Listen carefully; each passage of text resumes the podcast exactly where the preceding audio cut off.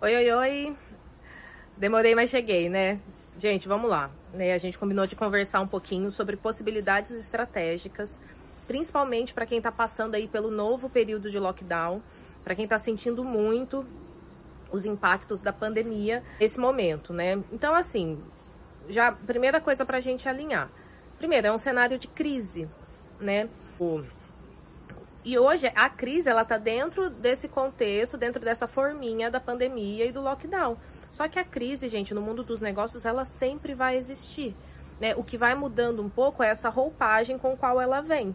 Então, você parar para pensar as estratégias que você vai adotar para conseguir maiores resultados dentro do contexto no qual você é inserido, isso não é uma coisa para você fazer apenas agora, entende? Isso tem que ser um hábito dentro da sua empresa né? É, o que dá para dizer é o seguinte: não tem como o, uma pessoa que decide empreender ficar buscando uma posição de conforto.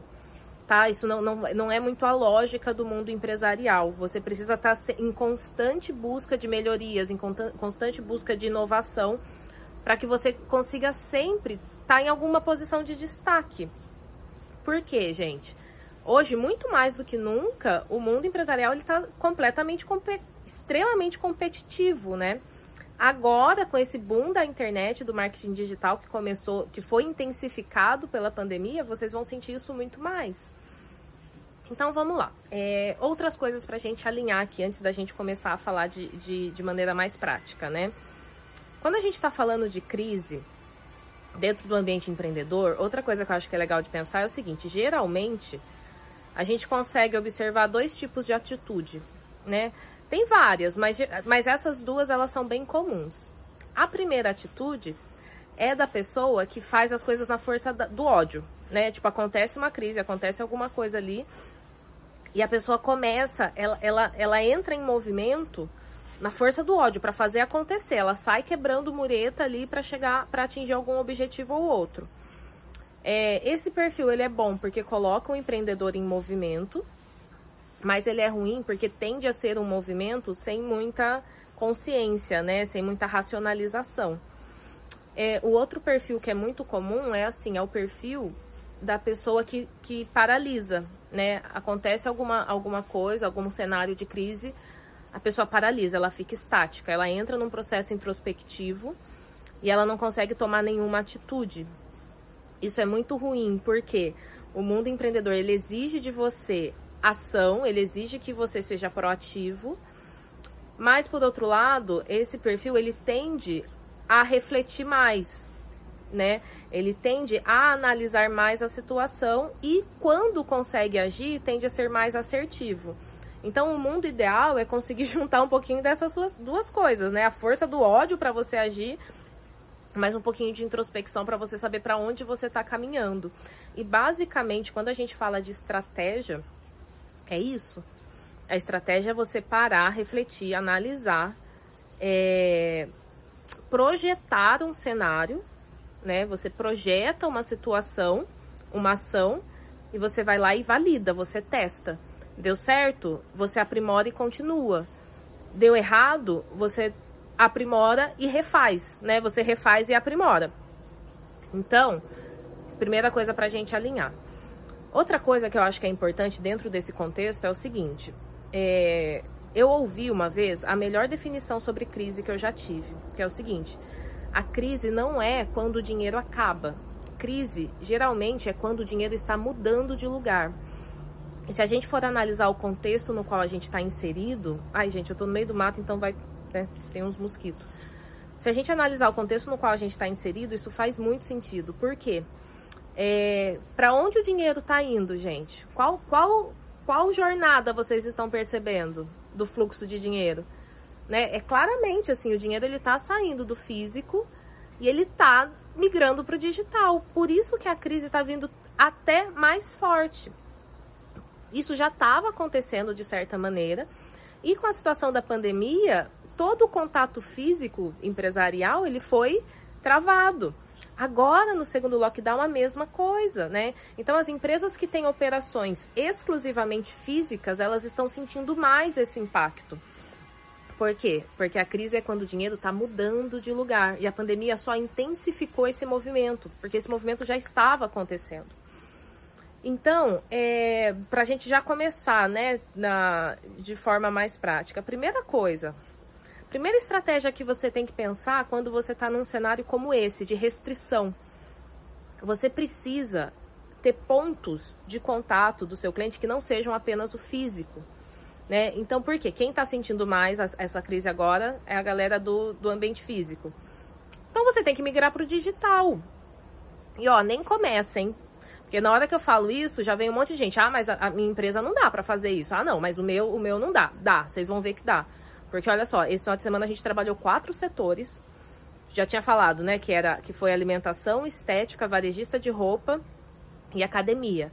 E dá para fazer. Tem um pulo do gato que para qualquer setor você consegue migrar esse setor para o digital, tá? Só que quando você está fazendo uma mudança estrutural na sua empresa, coisas que você já tem que se atentar. Você vai ter que sair da sua zona de conforto.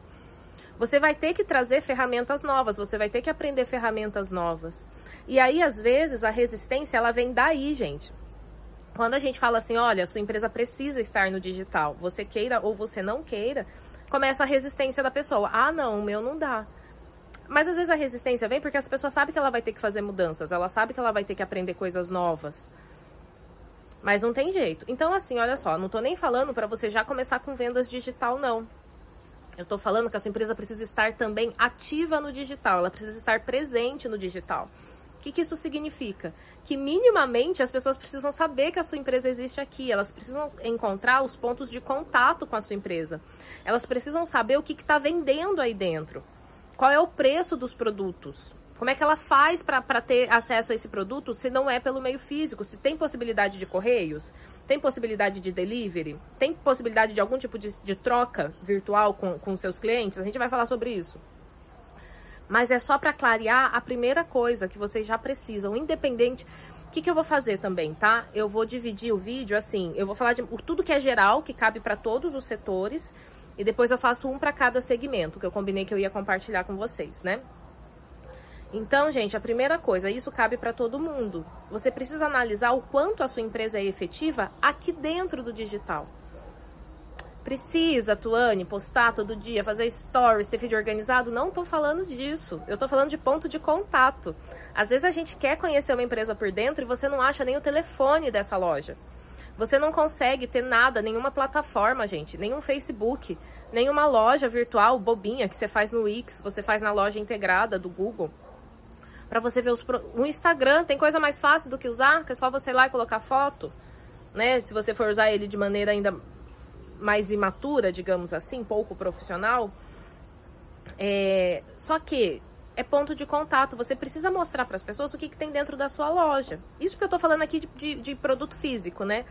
Mas independente, a, a sua, o, o seu é o que? A academia, a estética, você precisa mostrar para as pessoas como que são os procedimentos aí dentro. Quais produtos que você usa.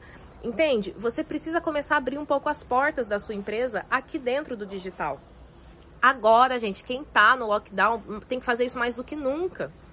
Mais do que nunca, tá? Uma empresa, ela não pode ficar parada só porque ela está em restrição física. Ela precisa se reinventar, não tem escolha. Então, primeira estratégia, tá? Geral, você tem que estar no digital. O, o, o quão profissional você vai ser nisso, o quanto você vai ser é, assertivo nessa, nessa entrada, vai depender. Vai depender do seu tempo de dedicação, vai depender do seu tempo de estudo para entender as plataformas.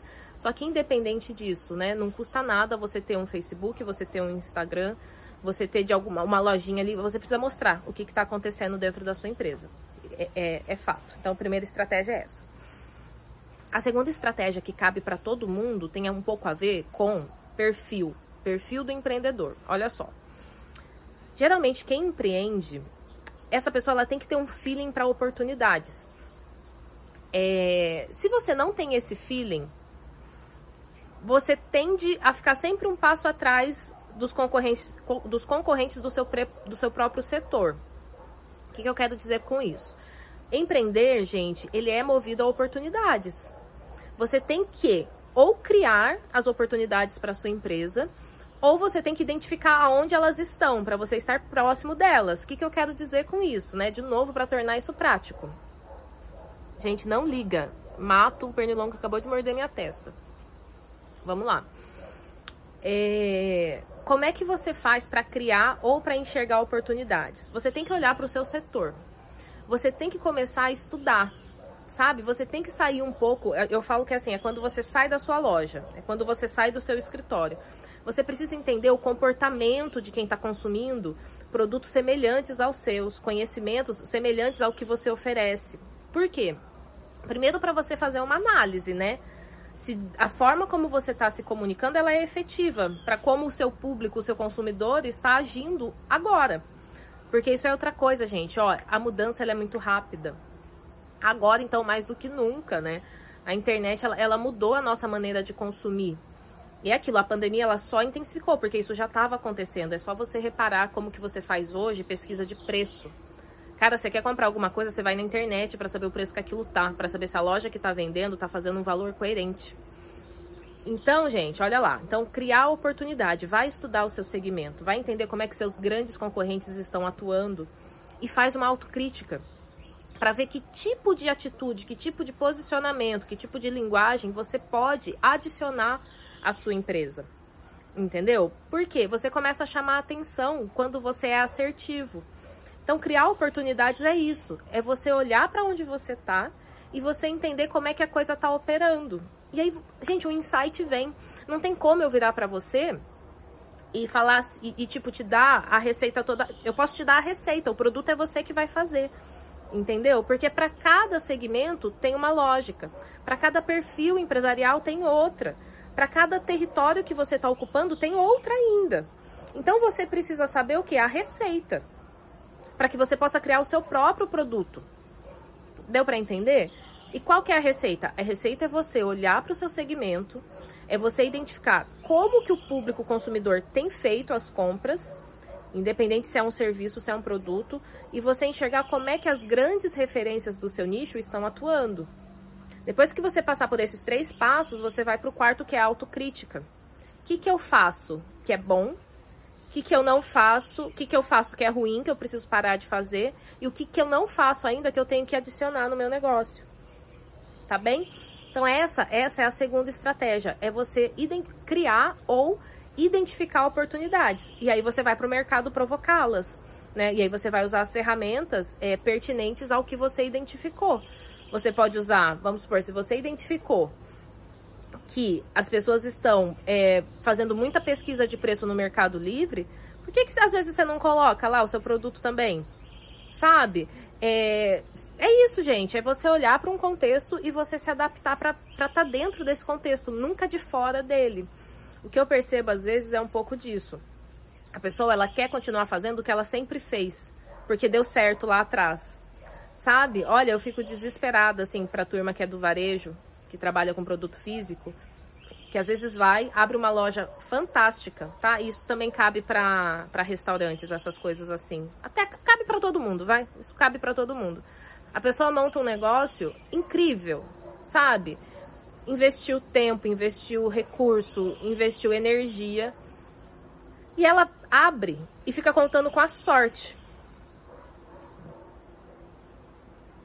Entendeu? Sabe o que é você contar com a sorte? É você acordar de manhã, se preparar, acordar cedo, sair correndo, abrir a porta da sua loja e dar.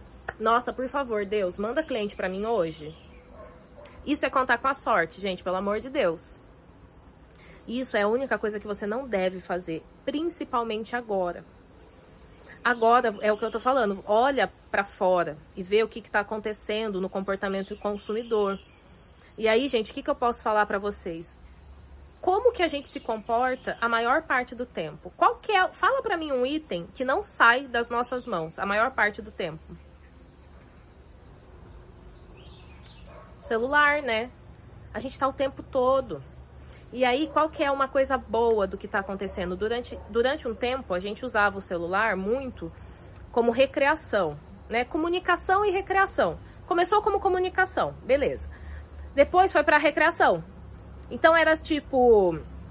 Meme, era, né, nem meme, mas assim, a gente ficava vendo vídeo, a gente ficava, tipo, vendo foto, dando like, Não tinha, sabe? Era muito mais assim, de te... a gente era muito mais telespectador. Agora, o que está acontecendo com essa questão do celular nas nossas mãos? Ele se tornou uma ferramenta de informação. O celular, ele se tornou uma ferramenta de comunicação. Então é nesse ponto que você tem que pegar, entende? Se você a pessoa tá, se a sua audiência, se o seu potencial cliente tá 24 horas por dia com o celular na mão, buscando informação sobre o seu nicho, sobre aquilo que você faz, o que, que você tem que fazer?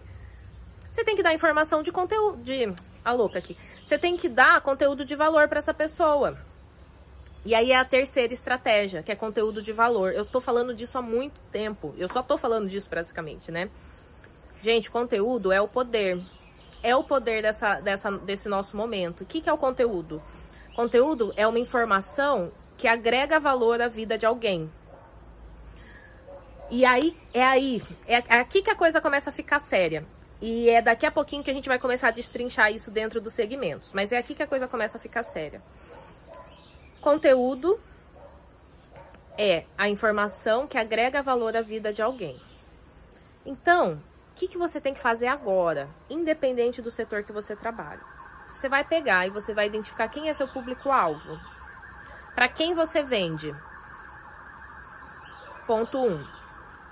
É, para não ficar assim, porque às vezes precisa de uma explicação maior e a gente pode fazer isso numa live, vamos trabalhar com o que a gente chama de stakeholders, que é o seu rol de pessoas influenciadas pela sua empresa, porque isso vai ser mais assertivo. Quem são as pessoas que são influenciadas pela sua empresa?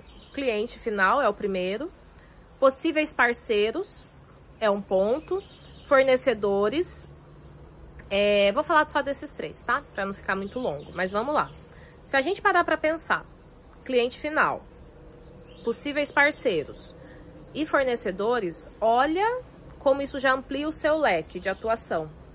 Porque senão a gente fica também só pensando no cliente final, que eu acho que é o ponto mais importante, mas a gente não pode se desligar de que a gente está numa rede. E toda essa rede pode se fortalecer, tá? E às vezes vai vir um parceiro, você vai identificar um parceiro ou um fornecedor que pode agregar muito valor à sua empresa e o seu jogo mudar. Mas vamos lá. Então, assim, você tendo a clareza desses três agentes que estão na sua rede de influência, que estão na rede de influência da sua empresa, você tem que pensar para cada um que tipo de informação eles precisam. Sabe por quê? A gente tende a achar que todo mundo sabe as mesmas coisas que a gente sabe. A gente tende a achar que o que é óbvio pra gente é óbvio para geral. E nossa, isso tá muito errado. E aí, o que, que acontece quando a gente pensa assim? A gente tende a achar que o que eu tenho para ensinar ou para falar não tem valor, porque, claro, todo mundo já sabe disso. Por que, que eu vou ficar chovendo no molhado? E nossa, o que eu vejo de gente, a galera fala que é deixar dinheiro na mesa, né? No... Que eu vejo de gente fazendo isso, gente, por causa desse tipo de pensamento? Ah, não, mas é claro que todo mundo já sabe disso. Não sabem. Não sabem. E se sabem, você tem a obrigação de entregar essa informação com mais relevância, com mais clareza, com a sua personalidade. Que é outro ponto, né? Tem que enxergar também, gente, que posicionamento, ele tá indo muito mais para figura humana do que para conteúdo. Conteúdo seco, né? Conteúdo, enfim, quali... é a mesma coisa de qualidade. Qualidade já não se discute, tem que ter. Se você ainda tá na briga do tipo, ah, não, mas eu tenho qualidade, nossa, você tá muito atrasado. Volta 10 casas. Qualidade é obrigação. Se você entra no mundo empresarial sem qualidade, eu nem sei o que você tá fazendo aqui, sinceramente. Qualidade é obrigação. Você já sai, você já dá o seu start com qualidade. Depois que você já deu o seu start com qualidade, você só vai aprimorando a forma como de entrega. É isso que faz a diferença. É a sua figura, é a forma como você fala, é, é, é o layout que você usa, entendeu? É conexão. É conexão. As vendas hoje, venda, venda em volume, tá? Não tô falando dessas vendas que a gente faz de, tipo, pescando, né? Ai, preciso de uma presilha de cabelo. Tipo, até cabe, mas assim, é, porque senão a galera começa a vir com um monte de objeção, né, gente? Entende, entende o contexto que eu tô falando, tá? Por favor, não, não tira do contexto. Só que é aquilo, é, quando você se posiciona e você consegue criar relação e conexão da sua marca com o seu consumidor, você tá entrando num processo de fidelização, de posicionamento. Isso é a coisa mais, pra mim, já falei isso outras vezes Posicionamento hoje, para mim, é a estratégia mais forte que todas as marcas podem utilizar, tá? Uh, então, vamos lá. Conteúdo, né, que eu tava falando. Então, o que, que você tem que fazer? Você tem que começar a gerar conteúdo para esses três agentes que, de, da sua rede de influência. Tudo ao mesmo tempo, tudo não, mas você precisa ter essa clareza, né? Do, do que você precisa mostrar para chamar a atenção de, desses, desses, desses setores, né? Dessas, desses, dessas caixinhas onde estão essas pessoas. Com foco no cliente final, claro. E aí o conteúdo, gente, você vai ver a plataforma que você utiliza, né? A gente já começou aqui falando que você tem que estar no digital, então, tipo, não tem nem tem nem escolha, né? Você pode usar o Instagram, você pode usar o LinkedIn, você pode usar Facebook, mas você precisa gerar um pouquinho de valor ali para aquela pessoa. É, e aí, olha só, não viaja não, não começa a criar muita coisa, coisas bobas, quer ver? A turma aí do varejista de roupa, que às vezes quando eu falo isso a pessoa fica, Tuane, mas eu só vendo roupa. Cara, é, começa a explicar detalhes sobre como lidar com roupa, como é que você dobra, como é que você organiza. Geralmente quem trabalha com roupa tem um senso de organização apurado, né? Porque ela precisa trabalhar em constância com, é, com visualização, né? As, geralmente roupa ela precisa estar tá bem exposta, precisa ter uma manutenção de dobra para você não estragar o seu produto. Então, poxa, se você começa a dar dica de como é que dobra, como é que faz manutenção, dependendo do tipo de tecido, sabe, gente, como é que organiza para você saber onde que tá cada pecinha, como é que você... É isso, é, vai falar que não é uma informação de valor, né? Tipo, cara, eu tenho isso. Quando eu quero, às vezes eu quero, eu sou, eu sou um pouco desorganizada com roupa. Eu tenho essa dificuldade. Então, às vezes eu quero procurar uma peça, que eu tô com essa peça já na minha cabeça, e eu fico, nossa, onde é que eu coloquei? Onde é que tá? E se você aprende a.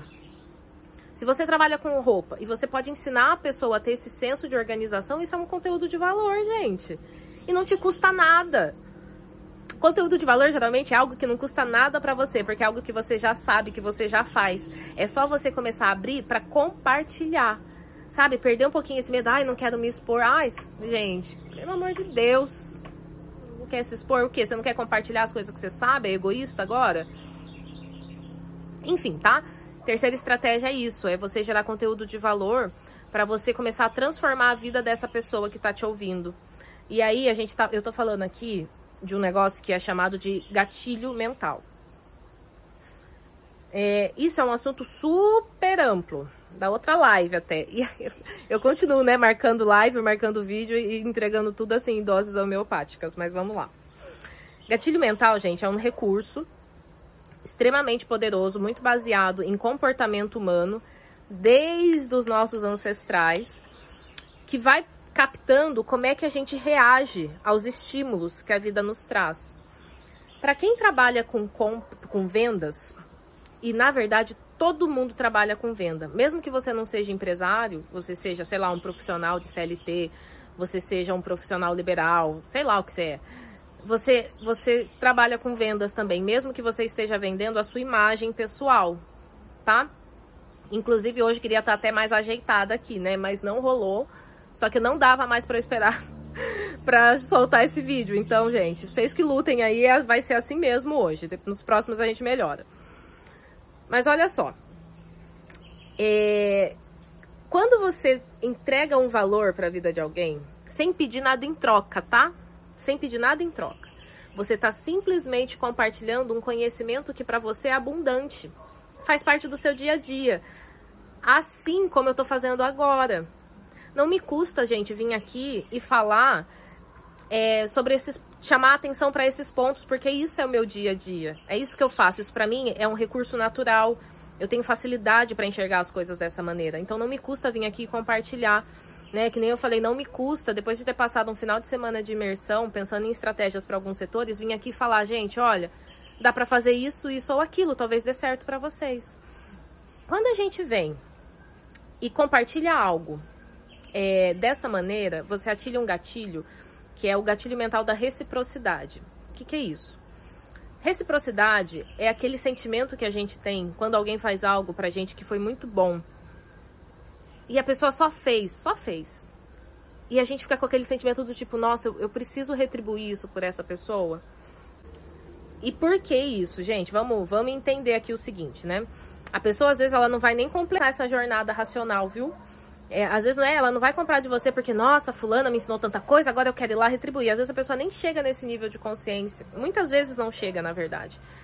Às vezes é só o seguinte, você tá tão presente na rotina dela, ela tá, você tá ajudando ela a entender tantas coisas que você se tornou referência. E aí vem um outro pulo do gato daqui. Desde que abriu a porteira da internet, o que, que aconteceu? É muita informação, né? Cara, é muita informação. O nosso cérebro não dá conta de processar o volume de informação ao qual a gente tem acesso hoje. Então, o que, que o nosso cérebro faz com a gente? É, lembra sempre, pensa sempre assim, o ser humano ele tem um mecanismo de reserva energética, né? Então a gente sempre tende a preservar a nossa energia. E isso vem lá de trás. Por quê? Se você tá num ambiente selvagem, como eu tô agora, né? Você tá num ambiente selvagem e acontece algum perigo, algum risco, qualquer coisa assim, você precisa ter energia para reagir ou para fugir. Então a gente tem uma tendência de preservar a energia. O que, que eu quero dizer com isso? Quando o nosso cérebro ele vai, ele pende a tomar uma decisão, ele busca pelo caminho mais fácil. Tá? A gente pode depois falar muito sobre gatilho mental. Eu vou falar aqui de maneira geral. Mas o nosso cérebro tende a ir pelo caminho mais fácil. E o que, que faz esse caminho ser mais fácil? As sinalizações. O que, que é? O que, que, são que, que são essas sinalizações? São as referências. Então, por exemplo, se você já está ali entregando valor para a pessoa, se você tem outras pessoas comentando que aquilo foi bom, que aquilo deu certo, entendeu? O nosso cérebro, ele, ah tá, deixa eu ir por aqui então.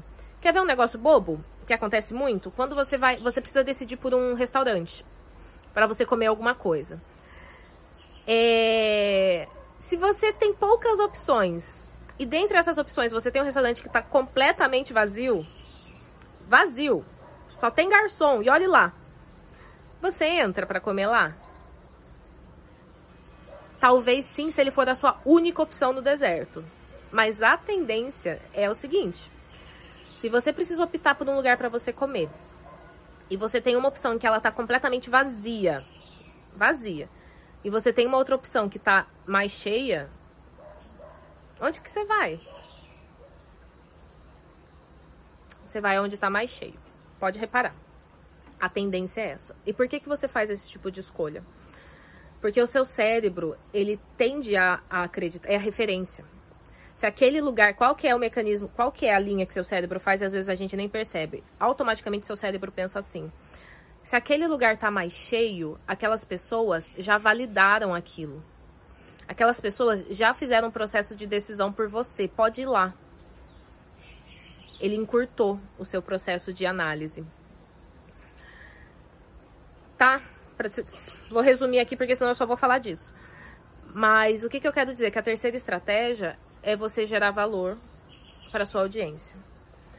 E olha tudo que acontece, tudo que é decorrência de você simplesmente compartilhar um conhecimento que você tem.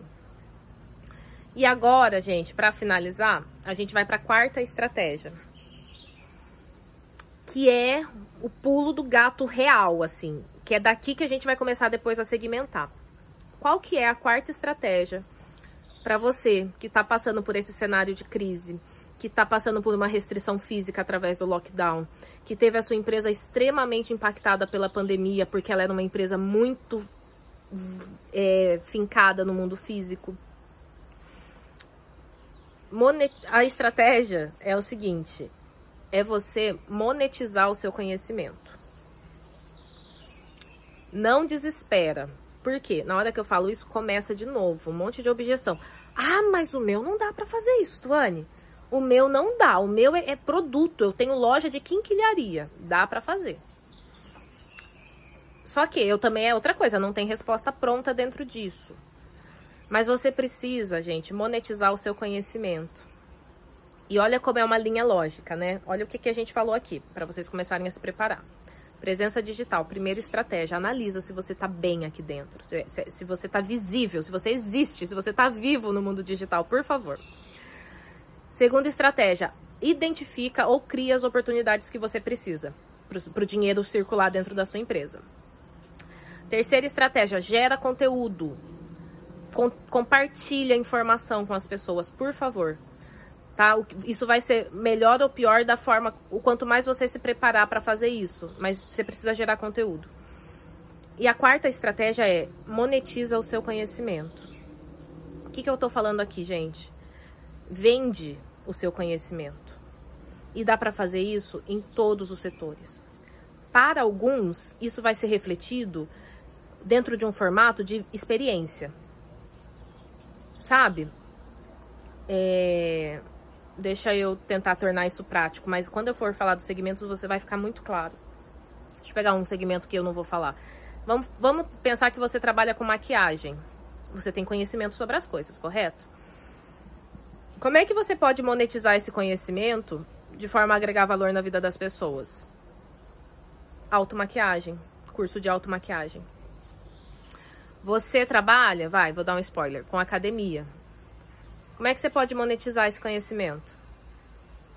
Consultoria, consultoria digital. Você sabe como que tem que trabalhar tal músculo, você sabe como é que não tem que trabalhar tal músculo. E aí, olha só, já nem desespera, não vai achando que você tem que fazer um super curso digital, não, gente.